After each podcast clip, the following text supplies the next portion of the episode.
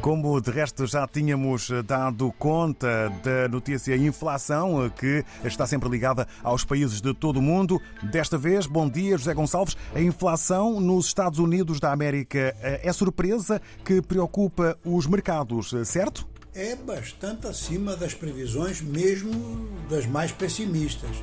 E isto abrange desde analistas, académicos, até muito provavelmente, em função de posições anteriores, de membros do Comitê de Política Monetária do Banco Central dos Estados Unidos. Agora aguarda-se com ansiedade acrescida resultados nesta matéria, índice de preço ao consumidor, em países da Europa, em países da Ásia, incluindo a China, e em países da América Latina, incluindo, ou sobretudo, México, Brasil e a Argentina, que essa está um pouco fora de controle em matéria de inflação. Mas mesmo assim, é interessante ver como é que países de hiperinflação reagem a um processo de inflação em situações um pouco mais normais, pelo menos. O que se constata, e isto constata-se no mercado norte-americano, no mercado europeu e nas camadas acima da classe média ou da classe média para cima, em diversos outros países do mundo. Há, apesar do aumento da taxa de juros, um aumento constante da demanda, ou para quem prefere, um aumento constante da procura, especificando ainda mais, aumento das despesas das famílias. Este facto promove, por um lado, um crescimento do produto interno bruto, porque as despesas das famílias em quase todos os países do mundo constituem a fatia principal da movimentação do PIB. Mas é claro que tudo isto depois é laminado pela própria inflação e não se sabe até que ponto, isto vai depender dos ritmos, mas até que ponto este aumento da demanda pode ser mantido.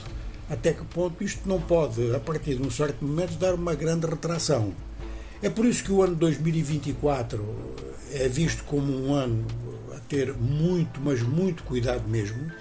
E é um facto que, por exemplo, nas bolsas, assistimos imediatamente, após a publicação deste resultado de inflação nos Estados Unidos, a uma quebra das bolsas nos Estados Unidos, na Europa e agora também na Ásia, as últimas informações que temos. De maneira que esta é uma situação em que, apesar de todas as medidas que têm vindo a ser tomadas na base da alta dos juros, é insuficiente para enfrentar os dados de inflação e obriga talvez a uma pesquisa mais aprofundada sobre a inflação. Digo talvez porque muitos elementos já foram levantados, já se notou, por exemplo, escassez de certos pontos da oferta, já se constatou que eh, realmente esta alta da demanda, esta alta da procura, tem um significado que pode ser apenas sazonal, mas é verdade que, por exemplo, quando nós damos eh, resultados e indicadores diários das bolsas, nós estamos a apontar um indicador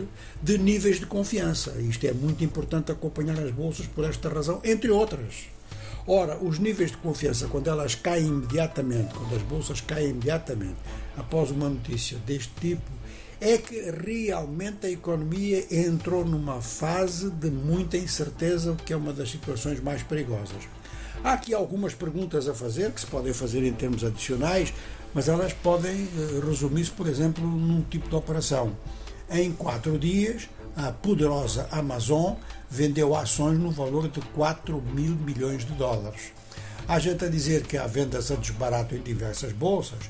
No caso da Amazon, é procura de cash. Mas quando grupos económicos deste poder estão à procura de cash numa situação de inflação, significa que estão à procura de amortecedores. E ficamos então assim a saber mais sobre a inflação e a sua perspectiva nos Estados Unidos da América com José Gonçalves.